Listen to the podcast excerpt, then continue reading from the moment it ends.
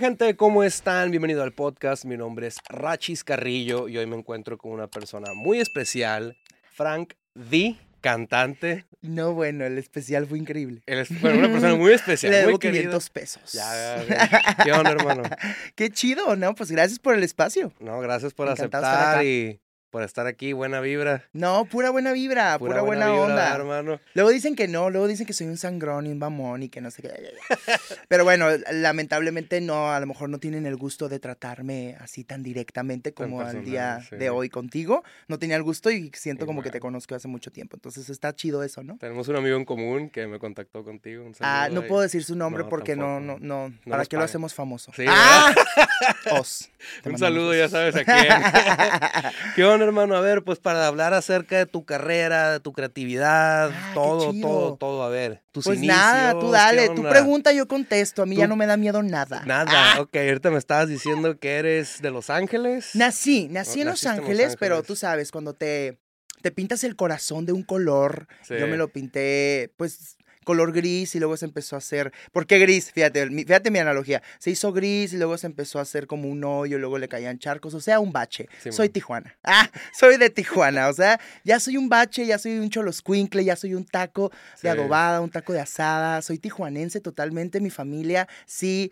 eh, mis hermanas son de acá, mi mamá es de Guadalajara, mi papá de Nayarit. Ahí tengo, ya sabes, De un todo. árbol eh, muy chistoso. Se mezclaron muy interesantes las cosas. Pero pues yo vivo en Tijuana desde que recuerdo. Obviamente en, en Sí. lapsus me fui a otros lugares, pero soy tijuanense. Tijuanenses. 100%. 100%. Sí, la ya. neta sí. La- igual ya está, traes la neta y todo. Ya, ¿eh? la curada. O sea, El curado. Soy de aquí, pues, o sea, Sí, aquí hice la primaria, el kinder, la secundaria, o sea, Sí. y públicas, nada de que... ah, De numerito, para que. No, públicas. Yo andaba con mis compas, los cholillos de allá. Compas, salud, saludos, perros. Saludos, saludos. los que me defendían porque sabían que yo estaba bien pussy para los trancazos. La neta. ¿Todavía les hablas o ya no? Eh, me encantaría seguir hablándoles porque creo que todavía me meto en problemas y ellos me podían defender. Pero fíjate que con alguno que otro, ¿eh? Todavía tengo contacto. Eh, lamentablemente mi profesión me ha dado que, que salte, ¿sabes? No como ustedes piensan, espero que no esté sonando alburero, pero que salte en el sentido de que vaya a diferentes lugares, conozca a diferente gente y de repente mis círculos cambian mucho. Sí. Y de repente mi, mi gente cambia mucho, pero eh, hay gente que sí se queda ahí tatuada en el corazón. Y, y- y yo creo que los, mis, mis compas, los perrones de allá del alemán, sí todavía me recuerdan. Sí. Y uno que otro todavía tiene contacto conmigo. Ah, perfecto. A ver, hablemos un poquito acerca de tu carrera. Tienes una voz muy bonita, muy Ah, chingona. Es- Cuando quieras. cuando Ah, quieras. perro. No te voy a poner a cantar porque Gracias que- Dios, porque luego me agarran en curva y eh, terminan los gallos bien chingones. ¿y para qué Este? Sí, no, no, no, no, no. Oye, este, a ver, ¿desde qué, de, de qué edad empezaste a cantar? ¿Desde morrillo? ¿Cómo te diste cuenta que eso te estaba llamando la atención? El... Pues fíjate que la cantada me, me llamó la atención desde que yo quería ser eh, estrella popular de la Sí. infancia. Ejemplo, yo soy eh, pues de los, de los noventas, ¿no? Yo nací en los años 90, soy del 91 para ser exactos. No me gusta mucho decir mi edad, pero pues ya mira, hasta me la tatué. Por cualquier cosa, para que nadie pregunte, yo ya me quedé, ay, no se ve, ahí se ve, está chueco. Desde que me lo hice está chueco, pero ahí está. 30 añotes, son 3X, no vayan a creer que por pornográfico, sino porque tengo 30. ya lo otro, ya me hablan en privado, Sí, platicamos. Y, y fíjate que desde morrito me llamó mucho la atención toda esta onda de, de la artisteada, ¿no? Te digo, en mi época se usaba las novelas infantiles, Sí. los castings para el concurso de, de canto de los niños. Entonces yo crecí con eso. Realmente no imaginé con, con ello, no sabía que existía ese mundo hasta que lo fui descubriendo cuando fui creciendo. Me llamaba mucho la atención eh, estos grupos de niños, ¿no? Que era de que cómplices al rescate. ¿Ya sabes? Mariana y Silvana, obvio, yo era Silvana. ¡Ah! Este, y ya sabes, toda esta onda de, oleaje de, de morritos que venían como un chorro, talentosos, y como que a todos los aventaban a una banda para que se hicieran famosos en su momento. Y creo que todos los de mi época, no me van a dejar mentir, soñábamos con eso. Soñábamos con estar en la televisión, soñábamos con Cantar. Los que les gustaba la onda Sí. artística, porque también había, tengo compas que ni al caso, o sea, otra vida totalmente diferente.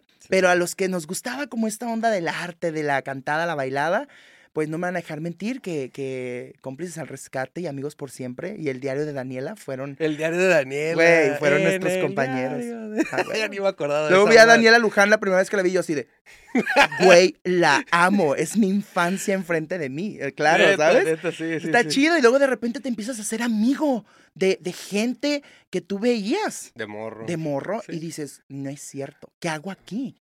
Y, y yo creo que ahí empezaron mis sueños, ¿no? Así Sí. los empecé. Y bueno, la larga historia que igual va a ser muy aburrido seguramente si te lo detallo, pero ay, sin albur. La historia, la historia. y con albur también. claro que yes. 2023. Que 2023. aguante. Ah, este, pues nada, empecé viendo eso y luego de repente me empezó a llamar mucho la atención como cantar. Y entonces yo agarraba mi, mi música y, y me ponía enfrente al espejo y con el cepillo y yo juraba que era un artista. Y, y de repente, esto es algo muy loco, no lo he contado nunca. Tenía yelocos. Yelocos. ¿Te acuerdas los yelocos? Los mo- mo- monitos sí, de que sí, te salían así en la Pepsi, en la Coca, una cosa así.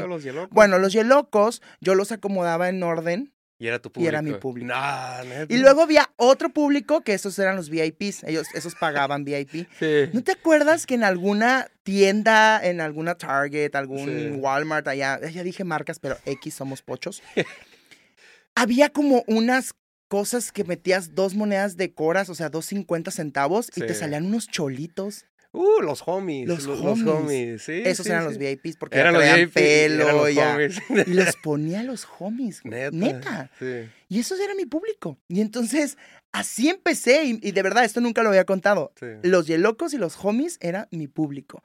Y, y yo cantaba frente al espejo. eh, y, y yo decía, ni siquiera decía algún día, era como me gustaba y punto. Me acuerdo el primer casting llegué y le canté al señor y me dijo, nosotros te llamamos y sigo esperando la llamada. Hasta la fecha aquí sigo. Van a ver, perros. Ah. a ver, Neta, ahora. Sigo esperando la llamada porque Sí. nunca me hablaron, o sea que en ese momento a lo mejor no estaba ni preparado y, y ni siquiera sabía qué era lo que yo quería porque estaba muy morrito. Después, este, lo dejé como un lapso de tiempo y ya sabes, típicos amigos que te dicen, oye, cantas bonito cuando estás de repente haciendo tarea o algo. Y había una amiga en especial que me decía, oye, cantas muy bonito. Y yo, algo quieres y no te lo puedo dar. Ah, sorry. Ah, y entonces yo dije, "Ay, me está tirando el pedo. Ah, entonces yo dije, ¿qué quiere? Ah, ya, déjame en paz. Sí. Y no, era, era decirme y apoyarme, de vato, cantas bonito. Ahí empezó. Sí. En esa, en esa onda de mis amigos diciéndome cantas chido, empecé a buscar la oportunidad de ir a un casting, a otro. eh, vi la, la oportunidad, la primera, de ir a un casting y entonces me fui a un casting. Yo solo. Ya tenía 16 años. Y llegué, me estacioné, mi mamá juraba que yo estaba en la prepa. mm, mm, Ah, te la en- pinteaste. Ah, huevo, yo estaba en Televisa ya Sí. este, haciendo fila con las grandes ligas. Y entonces, este, a mi amiga esa que me dijo que canta bonito, le dije, pues órale, tú vas a bailar bonito porque es uno de baile y uno de canto. Entonces yo canto y tú bailas. Y así empezó, vato. No quedamos, obviamente. La morra no bailó ese día ni con los ojos. Eh, yo canté Hakuna Matata, una cosa Sí. así, o sea, súper chistoso. Yo sí me fui, yo sí me fui a México. Ahí me dieron la oportunidad de irme a, a Ciudad de México, eh, a, pues al casting nacional, ¿no? Simón. y me juntaron con otro vato que sí bailaba y entonces así empezó como ese gusto de estar formado en el casting, de que te dieran tu lonchibón, ya sabes, el lonchibón así, el sándwich y la coca, para Sí. que no te agüites porque no vas a quedar. Entonces yo estaba formado en Televisa y, y así empecé, o sea, no quedé, lloré y mi mamá dijo, ¿quieres esto? Y yo, sí quiero esto, sí me gusta esto. Y ahí empezó el querer cantar y empezar a apoyarme. Mi familia ni siquiera sabía que yo lo quería. Después me metí al coro de la iglesia. Muchos empiezan así, me ha tocado escuchar. Sí, que- pero no- a todos los corren como a mí. Ah, te corrieron. me el- te corrieron. ¿Se acuerda, padre? Ojalá que esté viendo esto porque me corrió. Y Con esta frase. Es la casa del Señor, no el Estadio Azteca. Así te corrió con eso. Aquí se viene a cantarle a Dios. No quiero a Cristina Aguilera, porque ya te imaginarás yo. Acá. ¡Santo! No, o sea, la católica, güey. No hay manera, es Santo, Santo Sí. en el cielo. Y yo, "Sa-". Así te la aventaste. Así, güey, pues es que yo era Sí. Cristina Aguilera. Y entonces me dijeron que no, que ahí moría. Duré un ratito y de ahí dije, "Mm, mm, a mí no me va a truncar el sueño el padre. Y me fui a un cafecito ahí en la libertad, güey. Simón. Y ahí empecé, neta, literal, ¿eh? En la Iglesia de la Libertad, la gente que está viendo esto y ojalá que sea de Tijuana mm, va a acordarse. Porque aparte, te voy a decir eh, la razón principal de por qué me corrieron. Porque las, las misas eran a las 7, a las 12 y a las 6. Y la de 6, la de 7 de la mañana estaba sola, o sea, solo iban dos, tres señoras. Sí. A las 12 yo tenía sold out. Sold out. Estaba soldado de iglesia. Sold out. Y a las 6 de la tarde, mm, tristón. Ah, Sí. Estaba tristón. Entonces yo mi sold out. ah, Era, el padre dijo, a ver, se me dispersan otra vez porque no es, no es broma. Sí. La gente iba a escucharme cantar. ¿Y sabes cómo me daba cuenta que la gente me escuchaba cantar y me veía? Porque el padre, literal, estaba así, ¿no? Él dando su sermón y yo cantaba de aquel lado. Y la gente hacía esto, güey. O sea, volteaba A todo su torso, su cabeza a verme. Y, y de repente era gente tras más gente, tras más gente. Yo decía, órale. Sí. sí, Te- tengo algo". Jesús, gracias por el don. Sí. La verdad, en ese momento yo quería servirlo, pero después dije, es que quiero que me conozcan la gente, quiero que me escuchen, no que me conozcan de, ay, quiero ser famoso, no, que me escucharan, que, que, me, que, me, que me dieran como la oportunidad de cantarles rolas, y entonces así empecé en el cafecito, después el sueño de estar en una banda. Estuve en una banda aquí en Tijuana, para mí una de las mejores bandas. Banda decir de- nombres. Sí, dilo, dilo. Eh, Más Tequila es un grupo de versátil. Nomás duré un mes. Porque me fui. O sea, Sí. porque escalé y escalé y escalé. O sea, todo el tiempo estuve buscando como crecer más. Y vaya, no quiero decir que estar en una banda no es crecer, pero Sí. me daban más oportunidades, ¿no? O sea, me daban la oportunidad de estar en el concurso de canto nacional de no sé qué. Nunca gané. Siempre quedé en segundo lugar. Pero la neta, no me interesaba ganar. Me interesaba aprender, Sí. subirme, foguearme y, y como conocer los escenarios y que la gente me viera, me aplaudiera. Siempre quería eso. Y bueno, ya a partir de que empecé a foguearme en las bodas, en los bares aquí en Tijuana, en varios como, como escenarios aquí locales, empecé a brincar, empecé a tocar puertas más arriba. Mi primer reality, llegué al reality que se llama Tengo Talento, Mucho Talento, en Estados Unidos. En ese momento estaba la Chupitos como No, conductora como, como, ah, como y conductora. la amo. Sí. Este, porque fue un gran elemento para mí, apoyándome un- de una manera muy linda. Y como jueces era Patti Manterola. Sí, sé quién es. Patti Manterola. Ella canta o cantaba. ¿no? Canta, Garibaldi. Sí, tú, sí, o sí, sí, sí, Patti sí. Manterola, hermosa mujer. Héctor Suárez, Sí. en paz descanse. Y el señor Pepe Garza, que Del es... de. Sí, sí sé quién es. Saludos, el Saludos, Pepe Garza. Pepe Garza. y este, y entonces ese fue mi, mi primer reality, mi primer acercamiento con televisión. Cámaras, todo. el Cámaras, pedo, me sí. encantaba, vato. O sea, el Sí. behind, el ya te toca y el yo. Jesús, mi mamá persinándome, este, encomendándome al padre que me corrió de que, por favor, si ya no puedo estar en la iglesia, ojalá en este sí, ¿no? y entonces me voy a mi primer reality para, para, hacerte la- para no hacerte la larga, Oh, que me Sin albure. albur. Sin albur. que se le haga larga. Este. Al. Termina ese reality. A la semana y media, dos semanas, mm, voy a otro casting y quedo también. Que fue la academia. Entonces entro a la academia de. TV Azteca. Y, y pues fue mi segundo reality. A ver, tenía 18 años. Era un escuincle. O sea, me estaban dando demasiadas oportunidades demasiado rápido. Realmente no sabes qué hacer. Realmente lo único que pides es la oportunidad, pero sin un behind o sin un soporte, sin un que alguien te, te diga cómo son las cosas. Tú vas aprendiendo. Mi familia me apoyaba, pero mi familia no sabía qué hacer. O sea, ellos no sabían nada. O sea, ellos se, se ponían la misma camisa de bota por Frank y se iban como en la Cruz Roja a pedir lana a ver si entraban las llamadas. O sea, Sí. se vivía el sueño de esa forma, ¿sabes? Eh, tenía 18 años, estaba morrito y después termino ahí y me voy a, bueno, regreso a Tijuana, estudio, me quedo allá a estudiar un tiempo en Ciudad de México, pero estaba muy niño. Mi mamá me dice estudiar una carrera eh, y me voy a estudiar una carrera. Para esto ¿Qué te estudiaste? omití que antes de la academia estaba estudiando relaciones internacionales, administración pública y economía. Nada que ver con lo que te gusta, con lo que haces. Pero es que a mí me dijeron, ahí hay lana. Y Sí. yo dije, voy para allá. Vas para allá. Pero nadie me dijo que la lana no se hacía con seis, ¿es verdad? Entonces me salí, ok, dejaste la carrera. dejé la carrera cuando me fui a la academia. Sí.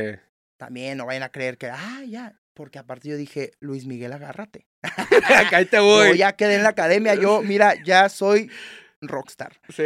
No, güey, eres un niño inexperto que estás entrando a otro programa de televisión sin saber qué viene. Sí. Entro al programa de televisión, salgo del programa de televisión y entonces decido estudiar comunicación en la UABC. Todavía no llevaba, ah, pues, bueno, para esto yo soy muy desesperado, entonces rápido, agilizar el proceso, ¿no? No, pues cuatro materias el primer semestre, no, yo quiero ocho. Así te la aventaste. Vámonos porque yo necesito terminar, porque yo necesito Sí. entregar e irme, ¿no?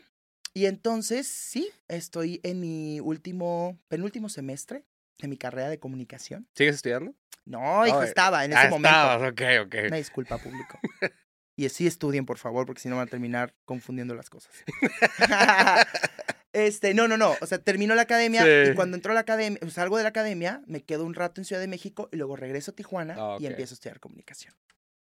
Después de comunicación, cuando ya voy a terminar mi carrera, eh, yo trabajaba en bares, Ujú. cantando aquí. Y llegaron los productores de La Voz México y me vieron y me invitaron a hacer el casting. Y entro a La Voz México. Y también dejo todo y me voy. O sea, ya, sería tu tercer. Mi tercer reality. Sí. Pero ya tenía 22 años. O sea, ya había pasado un lapso Sí. de un año y medio, dos.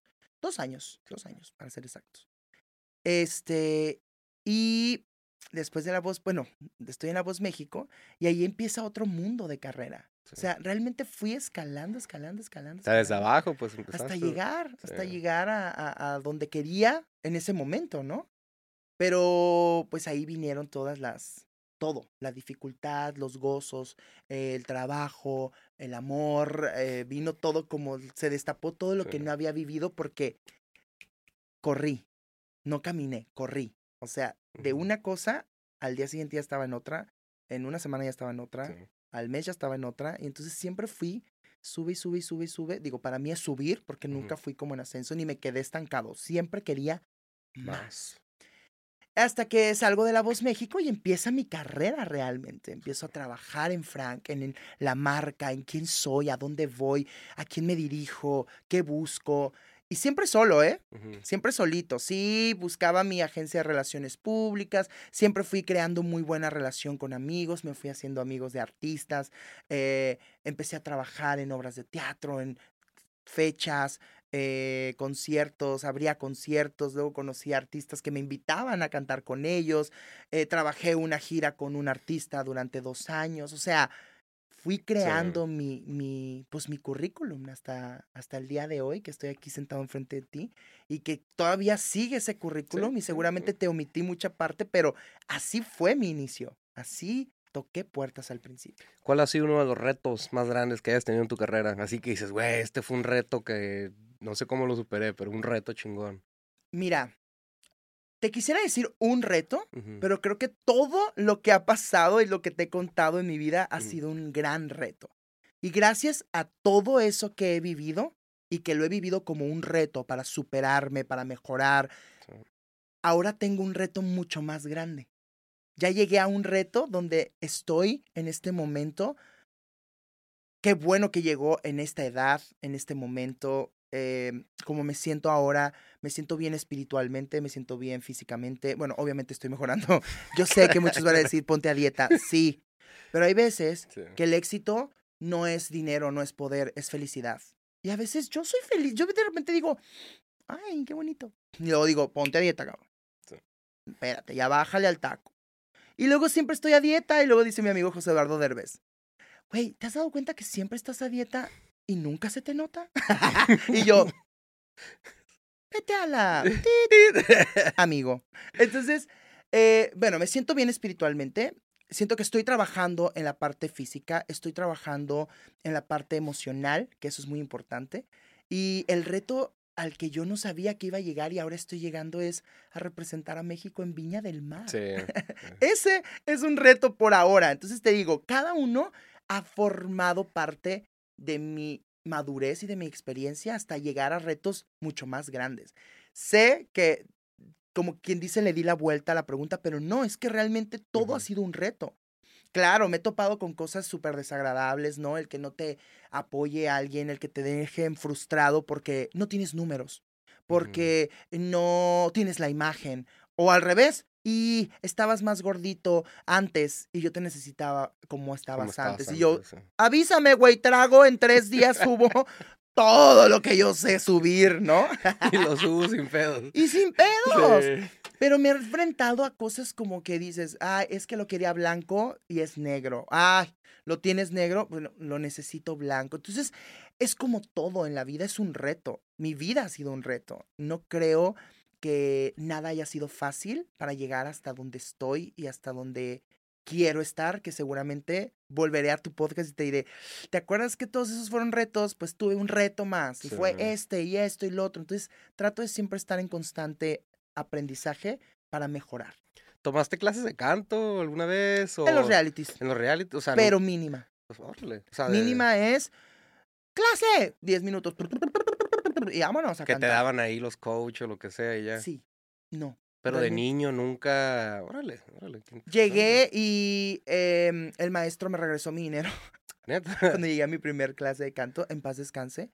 Eh, si lo conocen, aquí en Tijuana había un maestro muy famoso que se llamaba René Arauz, Ok. en la Casa de la Cultura.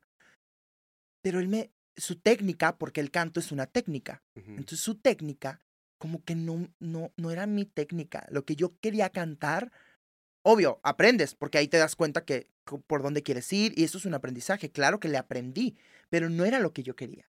Entonces de repente era NS consonantes, márcalas al final. Amor.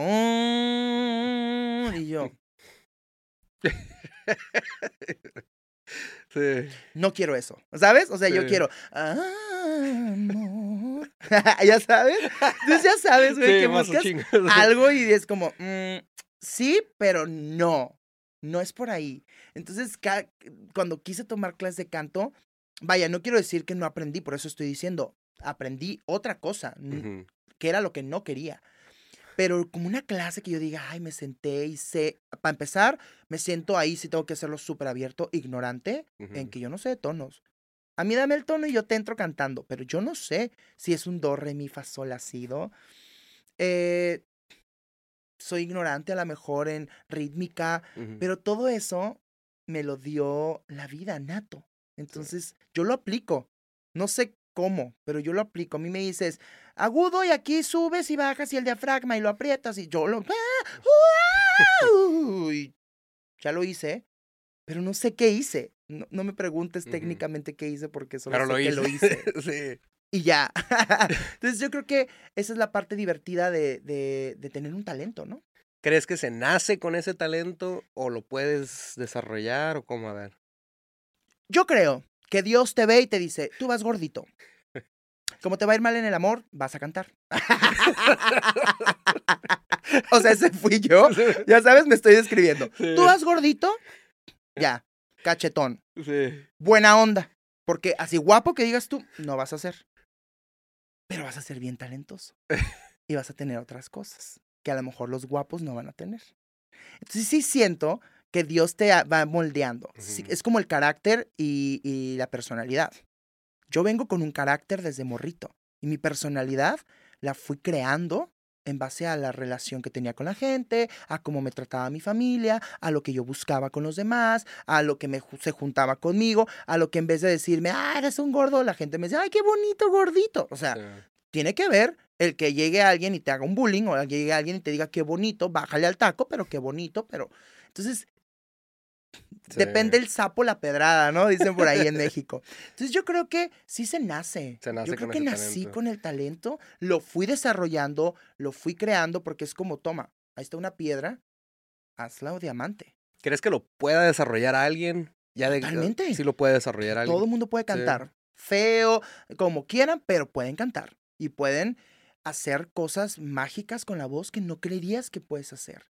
Es técnica, todo está en la técnica, en la técnica, eh, imitando.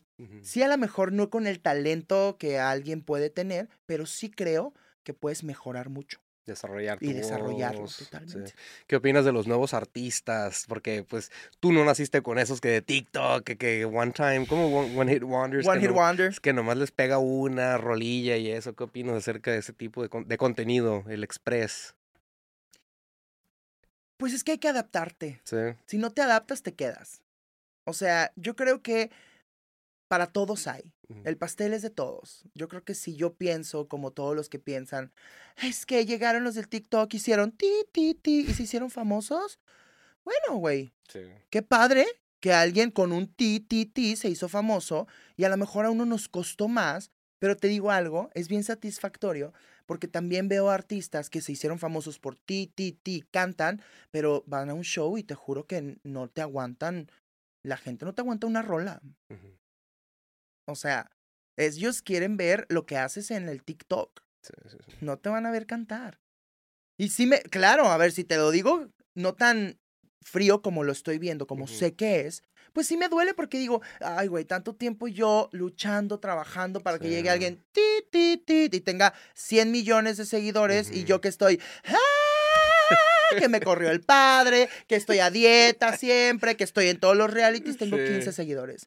Ni modo, así es la época. La y suerte que también. sí, también. O sea, pero yo vengo trabajando y yo no volteo a ver al de al lado para ver si él está mejor que yo. Yo, yo voy a ser mejor, no que él, que yo, que mi trabajo. Mi video uno, si lo ves, está mejor que mi video último, porque voy creciendo. Y entonces yo quiero que la gente cuando se meta a mi tarjeta de presentación no diga, ay, se hizo famoso hace tres días. No, yo vengo trabajando desde hace más de 15 años. ¿Y cómo es ese ambiente, eh, Frank? Así es tóxico. Ya cuando estás en un concierto, digamos, no sé, cómo, no me lo imagino. ¿Cómo, ¿Cómo es ese ambiente entre ustedes, cantantes, todos músicos? Pues mira, obviamente desde morrito, obviamente hay egos y hay competencia y hay yo soy mejor, yo soy mejor en esto.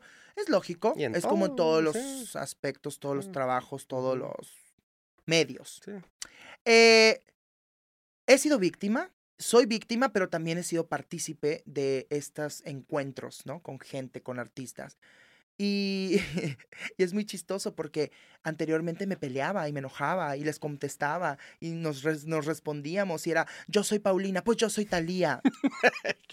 y ahora Sí, trabajamos juntos. sí, sí.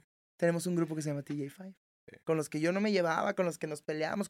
Ahora tenemos trabajo. Y ahora maduramente nos volteamos a ver los cinco y decimos, qué pendejos, ¿para qué nos peleábamos? ¡Oh, qué chido! Ya aprendimos. ¿Sabes? Parte de madurar es también. parte de la madurez. Entonces es un ambiente complicado, claro, porque, a ver, es como todo. Te- te- ahora yo lo voy a entrevistar. Me imagino que has visto otras Sí, personas otros que hacen podcast Sí, aquí. hay muchísimos. Tú quieres ser Sí, único. Sí, sí.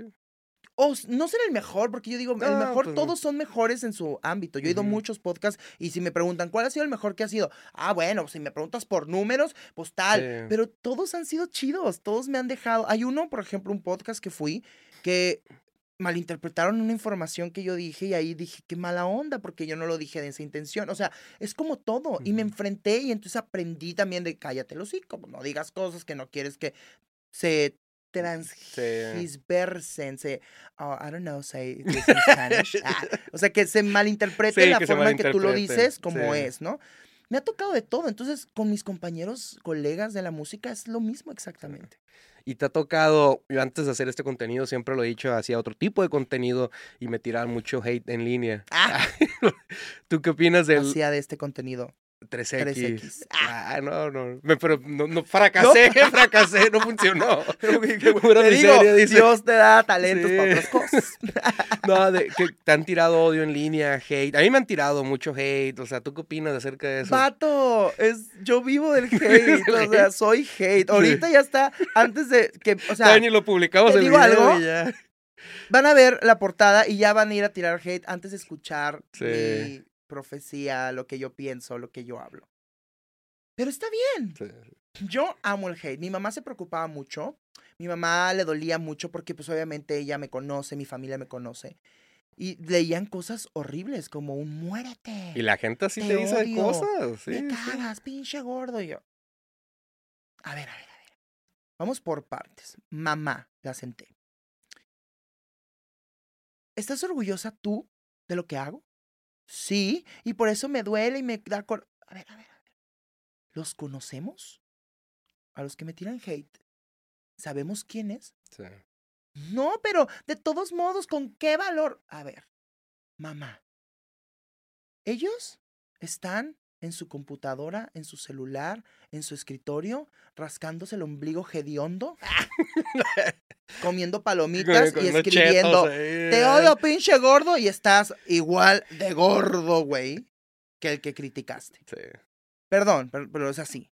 La- lo- yo siento, ¿no? Los Ujú. hates yo siento que así son. O sea, yo nunca he tirado hate, pero güey, no en línea. No tengo por qué tirarle hate a alguien que yo no conozco. Y más decirle muérete. Y muérete. o sea, y pinche que- gordo. A ver, yo ayer le dije a mi mamá, mamá, están mintiendo. Soy un pinche gordo. ¿Por qué me va a agüitar que me digan gordo si estoy gordo? Pinche joto. A ver, eso yo nunca he hablado de mi vida privada, nunca me han visto. El día que saquen, que pongan, que entonces me preocupo. Y ni así, ¿eh? Porque ¿Qué soy un ser humano. Sí, sí, Yo soy un sí, ser sí. humano y como todos los demás somos seres humanos. Claro que afecta, claro que no te gusta, porque no Ujú. te gusta el hate. Cuando no eres parte de él. Yo, yo no soy parte del hate. Yo siento que realmente no me gusta y yo sí me ardo y tengo muchos problemas porque yo sí quiero contestar. ¿Has respondido alguna vez? Ay, Yo vato. también.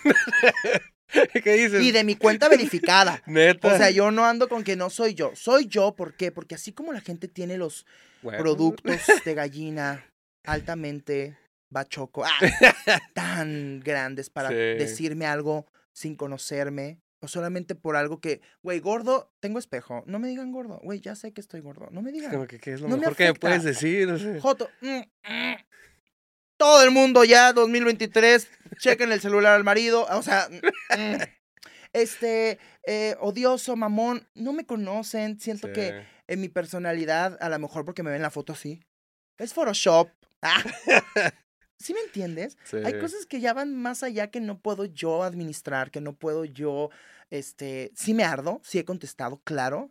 Ahora, y siempre recibo hate, pero no pasa nada. Ahora estoy mucho más maduro. Creo que tengo una psicóloga muy buena también que me ayuda a entender mi lado humano, mi lado artístico. No contestes, pero yo pues soy humano. También me duele que me... Eso sí, no permito que se metan con nadie cercano a mí. A mí me pueden decir lo que quieran, pero gente cercana a mí, no. ¿Por qué? Porque ellos no tienen nada la culpa Ujú. de lo que yo o lo que ustedes ven en mí que no les guste a ustedes. Entonces, el hate yo lo veo como muy positivo, no lo veo negativo. Esa gente que está con el ombligo poniéndote odio, esa gente es la que te hace después. Es la que te hace. Es la que te sí. ama después. Es la que paga por ir a dar- darte hate en vivo, Sí. ¿no? Entonces, todo tiene un lado positivo y yo lo veo de esa forma, ¿Te han, positivo. te han tirado hate en persona, así, en vivo? Nunca. Nunca, no, pues no, ¿verdad? les da miedo, o sea, ¿sí? ¿Sí? Claro, me he peleado, claro, me han dicho cosas así de, ah, te odio, pa-", pero por peleas y cosas, pero de llegar y que me diga, hola, soy Ranita44, te odio, pinche gordo. No, Ranita 40. pues es que así son Sí, sus nombres, o sea, tampoco ponen su nombre real. Saludos al Ranita. Ranita44, Un besos, beso. donde quieras, precioso.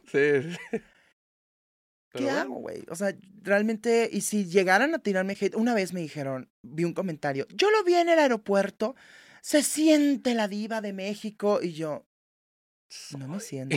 Ah, no, no, perro. no, no, no. No, no, No, no. y le pedí una foto y me dijo que no. Ah, güey, no es cierto, güey. Sí saben lo que uno quiere, que le pidan una foto. O sea, no manches, güey. Sí. No puedo decir a alguien no me pidas una foto porque no es cierto. Lo que uno anhela es que te conozcan, que te pidan fotos, que te digan, güey, voté por ti, que tú les respondas, ¿cuánto te debo? ¿30 pesos masiva? ¿Sabes? Sí. Entonces, creo yo que el ser humano tiene que ser un poco más empático. Es eso. Dejar que los demás vivan. Pero es que también sin los hates no hay sal Sí, pimienta, no pues hay a, la gente, sabor. a la gente también le gusta el pinche morbo. La ¿no? jiribilla. Sí, la ¿no? jiribilla. La jiribilla. Buena palabra, anótelo. A la gente le gusta la jiribilla. La jiribilla. Oye, he traído varios cantantes aquí al podcast ah, y, varios, y siempre les pregunto que si nunca se les ha olvidado la letra en, en el escenario. Qué feo que le pregunte lo mismo a todos los cantantes. ¿a ¿No ti te ha una pasado? pregunta diferente? Ah, Quiero hate. saber si a ti se, Ey, me hate. está tirando hate, ¿verdad? ¿A ti se te ha, se te ha olvidado la, la letra? haciéndoles- Vato, no Sí. me sé ni una. No más, Ni mías, güey. O sea, No en cover todavía dices, bueno, ni una. neta, o sea, que está así. Es que te voy a decir algo. Soy muy intérprete. Sí. Me gusta mucho dar show. Me gusta mucho cantar en vivo. Güey, cero estoy pensando si queda la letra machada con lo que estoy diciendo. Yo pienso en cómo me está viendo el público con esta frase.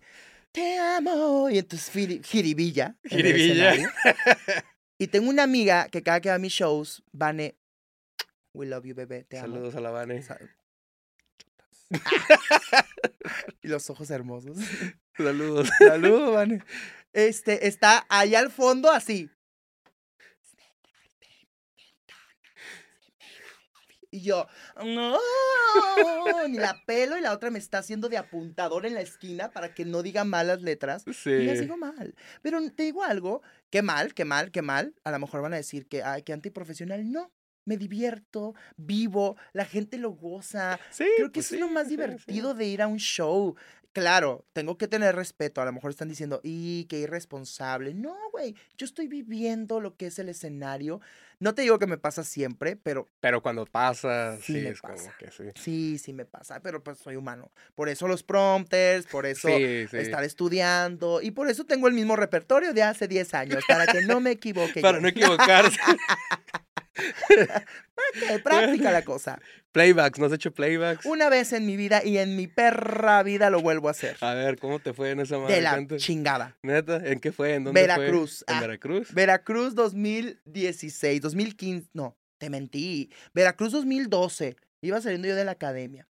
Y entonces, eh, ya sabes, cuando empiezas con qué, ¿y traen sus sencillos nuevos? Y yo, ¿qué es un sencillo nuevo? Ah, Sí. ¿de qué hablan? Pues puros covers, güey, en la academia. Sí. Y yo, este, y me acuerdo que había grabado una canción mía en algún estudio.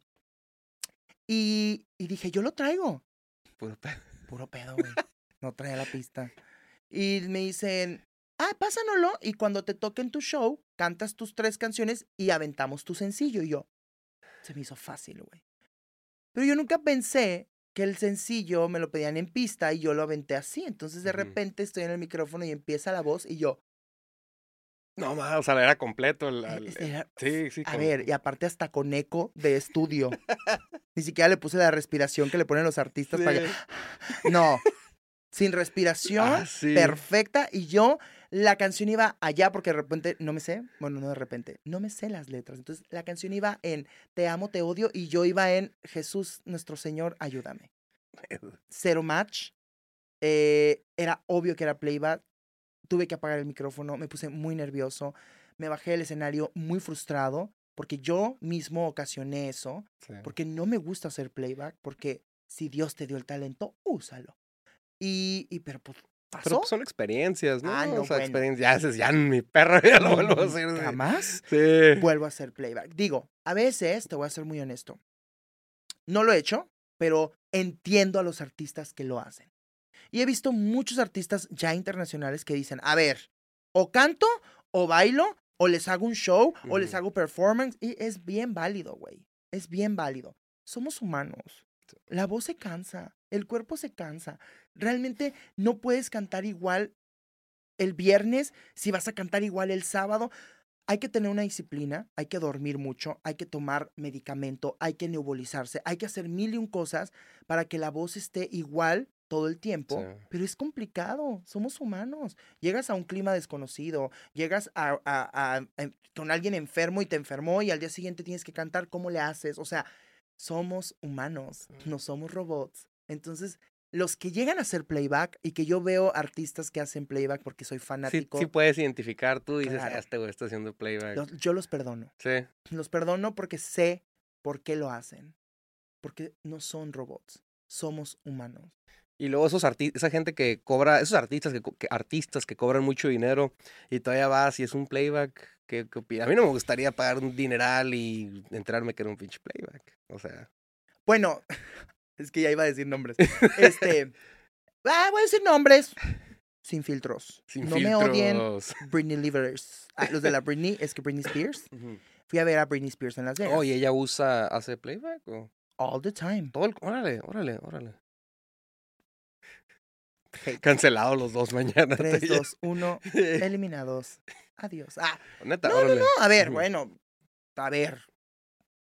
Que la gente comente. Sí. Yo lo vi en vivo y no era en vivo. Pero te digo algo. Era un gran espectáculo. El La morra show. baila que te mueres. O sea, hasta el Welcome to Las Vegas era playback. Y yo decía. Pero te digo algo, no me importaba porque era Britney Spears. Sí, pues sí, también. Y estaba ¿verdad? yo anonadado viéndola, aparte la vi aquí, entonces posiblemente me estoy aventando algo muy fuerte lo que estoy diciendo, pero no soy, no es mentira. Tengo Mm. videos en mis redes, en todos lados, y lo puedes ver, y la morra el micrófono acá, y la voz acá, entonces dices, ay, pues no O sea. manches. Oh, Britney, I'm sorry, but that's true. Pero es la Britney, ella se le perdona, ¿verdad? Y te lo perdono porque te amo. Pero eso es a lo que quiero ir. Sí. no pasa, a veces no pasa nada. Ella es humano también. Entonces, no, sí, sí te entiendo el punto de, ay, güey, pagué un chorro y playback. Pues, a veces ni Para te das no, cuenta, ¿eh? ah, sí, a veces ni te das cuenta, ¿verdad? O sea, A veces no nos damos Sí. ni cuenta. Pues, ¿Qué Como los tacos de aquí, a veces no sabemos si son de perro de si son de de lo que... ¿Qué opinas de esos artistas que cobran un dineral también para irlos a ver? O sea, una cantidad exagerada, como Bad Bunny y de ese tipo de artistas. Chis, 10 mil dólares para Te digo la verdad, qué chingón. Sí. Qué chingón. ¿Tú sí pagarías tanto por ir a ver un artista? Muero por ir a ver a Adele. Y el boleto más Bueno, barato cuesta el- 1.500 dólares. Mil dólares, si no me equivoco. Y no, es, y no es hasta Mil enfrente, o ¿verdad? 1500, el más barato. O sea, estás está- hablando hasta atrás. Allá en Gallola. Sí. Pero en Las Vegas, pero en un recinto lindo. Bueno, sí. Yo, la neta, yo sí los pagaría porque amo a Adele, por ejemplo. Pero también entiendo de, de artistas que, que traen producciones muy grandes. O sea, y si eres de verdad muy, muy, muy fan, sí vas, sí los pagas. Sí. Sí los pagas. Y no sabes, como entramos al tema, no sabes si fue playback o no. No es que lo esté apoyando y no que diga, ay, hagan playback, no. Pero realmente hay artistas que, que tienen que bailar más de lo que tienen que cantar. Es que está cabrón, ¿verdad? Bailar, Y, güey, a cantar, ver, cambiarse baila, de canta, vestuario. sí, Está bien, sí entiendo que existen artistas así de Sí. completos, una Beyoncé, Sí, pero ella nació con ese don. Hay gente que no, o sea, de Beyoncé hay una Beyoncé en el mundo. No es que también es show, pues lo que estás viendo. O sea, estás viendo todo. Yo me arrepiento de no haber ido a ver Bad Bunny en esta gira. No sé por qué, nunca me llamó la atención. Y ahora que ya vi que todo el mundo fue, digo, Hubiera ido. hubiera ido. Benito, te amo. saludos al Benito, que ni lo va a ver, pero saludos al Benito. Britney, si lo va a ver Britney, ah, que no lo vea Benito. Que no lo no sé, yo creo que todo está bien, nada está mal, depende de la óptica que lo veas. ¿Y cómo crees que está el talento ahorita aquí en Tijuana? ¿Qué, cómo, que- entre tus conocidos, cómo la ves? ¿Crees que sí viene mucho talento cómo está? ¿O ha cambiado? Híjole, talento hay para Sí. aventar para arriba. ¿Sabes cuál es el problema? Que sí creo que la época ha cambiado. Entonces los morritos de ahora creen que cantar es eh, cantar sí. nada. O sea, nada más hacer un... Y ya. Y ya. Y hay muchos que en mi época van a decir, ¿cómo es que eso no es cantar? Pues sí es cantar. Lamentablemente, lo de antes, pues no está pegando ahora y tienes que adaptarte a lo de ahora o te quedas. O la otra es seguir proponiendo y seguir dejando que la gente también proponga. Todos somos libres en el arte para hacer lo que queramos. Aquí nadie es dueño de nada. Yo no soy dueño del reggaetón, yo no soy dueño del mariachi, yo no soy dueño. Ay, Entonces, yo ahorita hago una fusión de pop con mariachi. Entonces, ¿cómo mariachi con pop? Y seguramente alguien más lo hizo antes que yo. No soy el único. Y seguramente vienen 10 más que van a hacer lo mismo. Entonces, yo creo que todo está en la óptica. A mí, la verdad, no me molesta que, que exista talento nuevo. Al contrario, solamente hay que dirigirlo bien. Y prefiero mil veces que haya gente cantando e- en la calle, en los bares, en callejones, en los tacos, a que estén asaltando, a que estén robando, a que estén... Y el género que estén haciendo lo prefiero mil veces. Que haya gente en nuestra ciudad que se levante a trabajar, a luchar, a poner en alto el de dónde soy, de dónde vengo. Sí. Y llegar hasta la luna y decir, ah, yo me acuerdo cuando trabajaba en el café, o cuando estaba en la iglesia, o cuando eh, estuve en el bar, eh, cuando estuve en el grupo versátil. Yo me acuerdo de todo eso y le agradezco a Dani Domínguez que me sacó de mi casa la primera vez para que yo cantara. Porque ahora imagínate, voy a Viña del Mar, imagínate a quién le tengo que agradecer. A los que ahorita han estado y conmigo por el momento y la euforia, la euforia, no euforia, borra eso, por favor. La euforia, o a ese güey que creyó en mí desde que yo estaba morrito. Pues obviamente a la gente que ha venido creyendo en mí. ¿no? ¿Cómo te sientes de que vas a ir allá? ¿Estás nervioso? ¿Sientes? ¿Cómo te Esto sientes? creo que siente- siento que es una cortinilla nueva. Sí. 3, 2, 1. Viña del Mar. Viña- ¡Ah! ¿Qué, qué, vato? Sí. Viña del Mar. No me hables. A partir de hoy soy un nuevo personaje en tu podcast. Güey, Viña del Mar. O sea, ni yo lo creo, vato. A lo mejor mucha gente no sabe la dimensión. A ver, háblanos más para los que no saben a- sobre ese proyecto, todo eso. A ver, cuéntanos. ¿Cómo Mm, llegaste hasta allá? Soy el primer tijuanense emergente en representar a, a México en Viña del Mar. Me atrevo a decirlo porque Ujú. medio investigué y según yo no ha ido otro de Tijuana para allá. Seguro algún artista más famoso, una Julieta Venegas, a lo mejor sí, pero emergentes así nuevos, no. Entonces voy a la 62 entrega del Festival de Viña del Mar. Es un concurso eh, de la canción. Eh, inscribimos una canción mía, inédita, eh, con un toque folclórico y, y fue parte de la selección para poder representar a mi país. Y estoy bien feliz porque Viña del Mar es un escenario que, que le llaman como el monstruo de la Quinta Sí. Vergara, ¿no? Es un escenario monstruoso, es un escenario que los artistas han o amado o no, porque el público sé que es exigente, pero eso sí es espectacular, porque ahí es donde entra todo lo que venimos platicando. ¿Qué exige el público ahora? ¿Qué busca el público ahora? ¿Qué le gusta al público ahora? Entonces, ¿por qué no llegar yo a proponer como mexicano, como tijuanense, como artista emergente, algo que no sé si soy único, pero sí sé que lo voy a hacer totalmente diferente porque mi intención es que yo, Frank, represente una nueva generación de personas que soñamos. Los que veníamos viendo telenovelas, los que veníamos tocando puertas en realities, en el bar, en la iglesia, en castings. Ahora poder tener la oportunidad de entrar a un festival que veíamos sentados o que Sí. escuchábamos nada más. ¡Wow! Viña del Mar, Luis Miguel. ¡Wow! ¿Qué no Marc es- Anthony. ¿Qué no estuvo ahí? Corrígeme si me equivoco. ¿Maroon 5? O... Ha estado, es Sí, que, mira, no ¿verdad? te quiero mentir porque no sé si Maroon 5 ha estado, pero se ha estado O sea, artistas de... que te mueres. O sea, espectaculares. sí. En esta emisión viene Cristina Aguilera, en donde voy a estar yo. Entonces, imagínate el nivel que, que, que para mí representa el reto de estar parado en el mismo escenario que artistas así de grandes. Y yo estoy grande, pero me imagino que mucho más grandes, ¿no? Sí.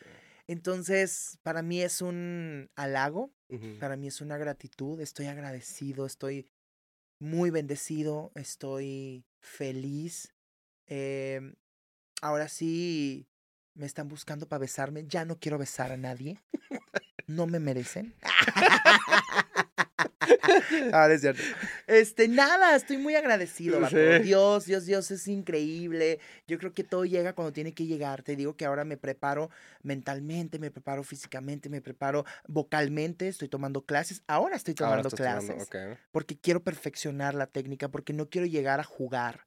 Yo voy a llegar a trabajar y a seguir dejando en alto mi nombre, el nombre de Tijuana, el nombre de Baja California, el nombre de México y por qué no un día poder decir el nombre de del mundo entero, ¿no? Sí. Bueno, ¿Cuándo es este evento? ¿En qué mes? es en febrero, En febrero. es Ay, en Chile, ya, ya mero. es en Viña del Mar, en Chile. sí, sí. Eh, llegamos a Santiago, Chile, luego nos llevan a Viña del Mar y mi manager y yo estamos muy contentos, muy felices porque ha sido un gran trabajo en equipo. Sí. gran, gran trabajo en equipo. Y también siento que ha sido muchas semillitas sembradas y cosechadas para que ahorita podamos tener Sí. frutos, ¿no? Y ahora enfocándonos un poquito en tu creatividad, ¿cómo, la, eh, ¿cómo te mantienes esa creatividad siempre activa? O sea, ¿o has tenido algún estanque creativo? O sea, que dices, Sí, "Güey, claro. no, o sea, que- Vato, yo creo que quien no ha tenido Sí. estanques, eh, estancarte en cosas, En en, la vida, sí, en general. En bajar de peso, estancado en, en escribir una canción y no continuar, estancado en, eh, eh, en qué quiero en la vida Sí. y no saber de repente también es válido porque somos humanos. Sí, sí he pasado por, por mis baches así de, de grandes, pero yo creo que lo más importante es cuando sabes que no puedes solo y que hay mucha gente que está a tu alrededor a la que le puedes pedir ayuda y si te dan la mano, tómasela. Porque muy poca gente te da la mano sinceramente para que se la tomes y que te saquen de donde crees que ya no puedes avanzar.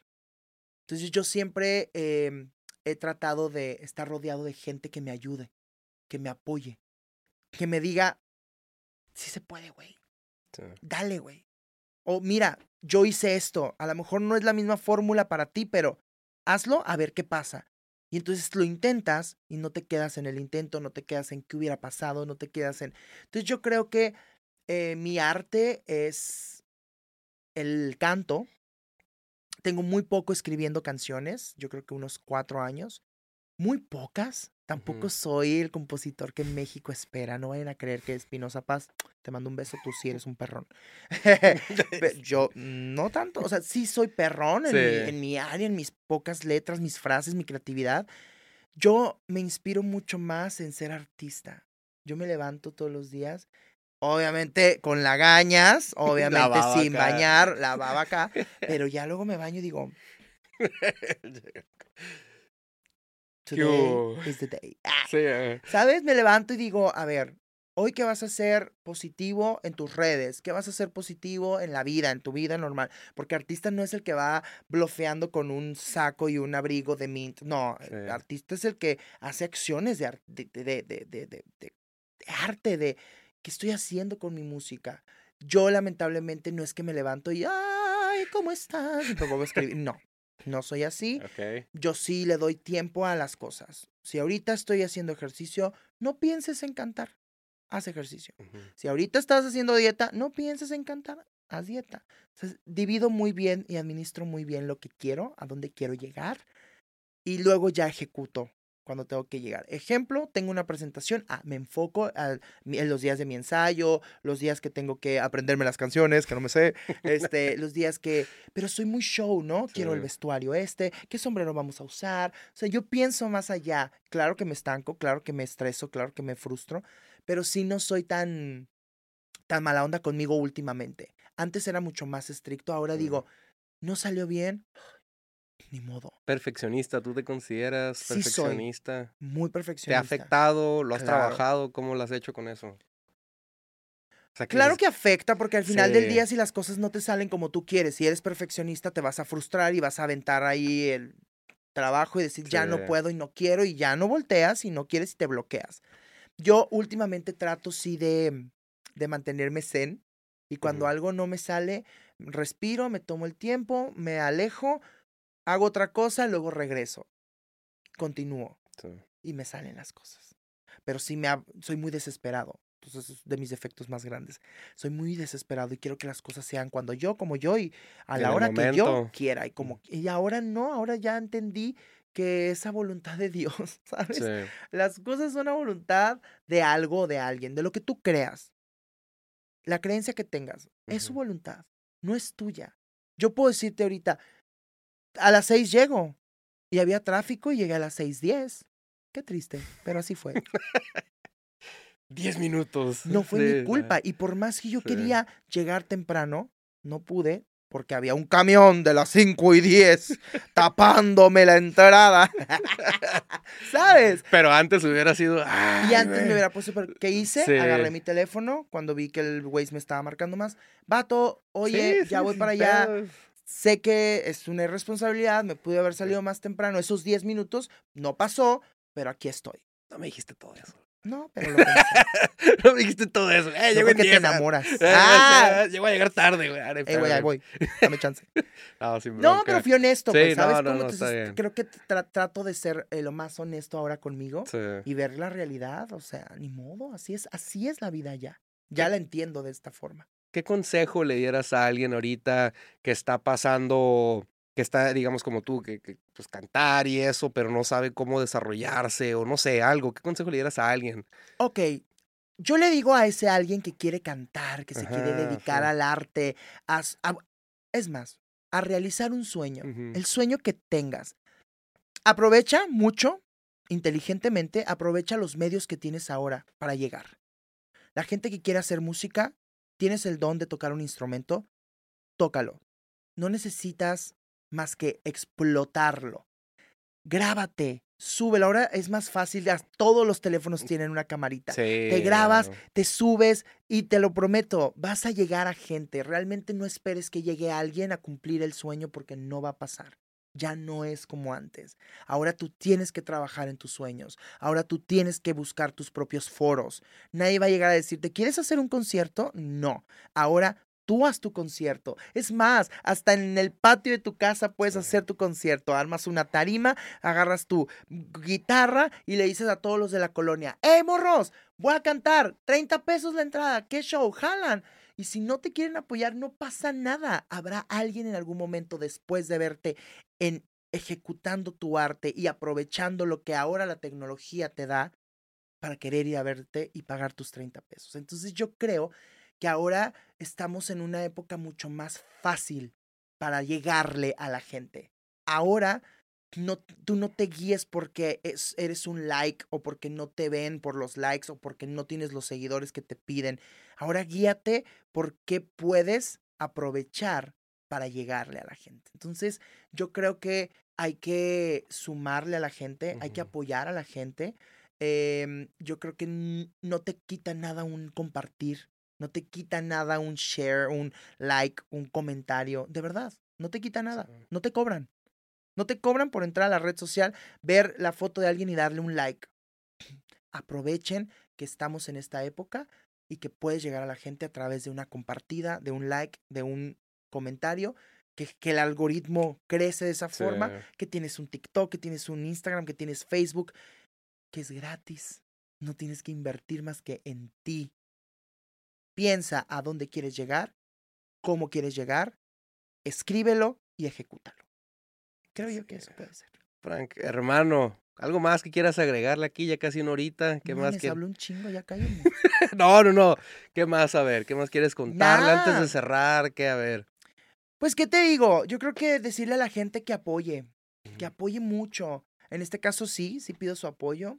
Eh, la gente que puede compartir, la gente que puede darle like, la gente que puede comentar algo donde yo esté, eh, descargar mi música, seguirme en redes sociales, em, verme en la calle y pedirme una foto, no me lo hagan porque no les doy fotos. Ah, eso dijo la del aeropuerto. Cinco pesos. y la cobro. ah, y deposítenme a la de crédito porque ya debo. No, este, nada, hay que ser felices, vato, en esta vida. Hay que aprovechar lo que nos da la vida. Hay que sentirnos orgullosos por los demás. Hay que sentirnos orgullosos por los éxitos de los demás. No lo hacemos. No estamos acostumbrados a sentirnos orgullosos por los éxitos de los demás. No es para que estén orgullosos por mí ni por lo que yo hago, pero por su amigo, por el que está al lado, por el que tienen enfrente, su sobrino, su hijo. alguien que quiera salir adelante, si no lo hacen por ellos que están a sus lados, ¿qué puede esperar un uno lejano? O a veces es al revés. La gente apoya lejano sin apoyar a los que tienes cerca. Entonces yo creo que en este momento estamos para apoyarnos, para sumar, para crecer y para dejar el nombre de Tijuana bien en alto. Así que si pueden ir a mis redes sociales, si pueden dejar un comentario, si pueden ir a las redes sociales de Viña del Mar y decir vamos México, a mí me están ayudando muchísimo porque no es apoyarme a mí, Frank, sino a mi país que yo voy a representar. Entonces, muchas gracias por el espacio. Hermano, ¿cuáles son tus redes sociales? De todos te etiqueto. Arroba pero- Frank D-bajo en el Instagram, en el Twitter y en el Facebook estoy como Frank D. Eh, también está mi plataforma de música en Spotify, en iTunes, en YouTube, como Frank D. Es obvio que es el cachetón con un sombrero. Así me van a encontrar. ¿Tienes TikTok? Sí. Musical, güey. Musical. Musical, no Pura bailas ni música. nada acá, no, no bailo porque aparte no bailo. O sea, real. Dos patas izquierdas. Sí. Este, pero tengo ahí este, mis, mis videitos cantando y ahí trabajando en la parte musical. Mi TikTok es musical totalmente. Tal. Hermano, pues muchas gracias. Gracias a ti. No, muchas gracias por haber venido. Ya sabes, aquí tienes un espacio y espero verte de nuevo ya que regreses de allá. Para que me cuentes. De plata así. pero sí, no, no puedo regresar, sorry. Ah, si gano, sorry, ya no. allá te Aprovecha este podcast. Al rato me vas a cobrar. Claro, Ay, justo. Ahorita te paso el tabulador. Sí. Ah, no, no para nada. Al contrario, con todo el gusto, siempre y cuando tengamos el tiempo. Sí, gracias. este, y las agendas matchen porque de repente andamos corriendo, pero yo creo que siempre y cuando haya, haya oportunidad de poder volver, volvemos. Hermano, pues muchas gracias de nuevo por Gracias haber venido. Y gente, muchas gracias por haber escuchado este podcast. Denle follow aquí a mi amigo Frank D. Y en sus redes sociales, si lo vieran a ver ahí, anda, antes de terminar el podcast, le anda haciendo el amor a la cámara. Ay, no, bueno. Ay, ese micrófono me trae recuerdo. No, no, ya, corta esto. Sabes, pues, ahí nos vemos, gente. Gracias.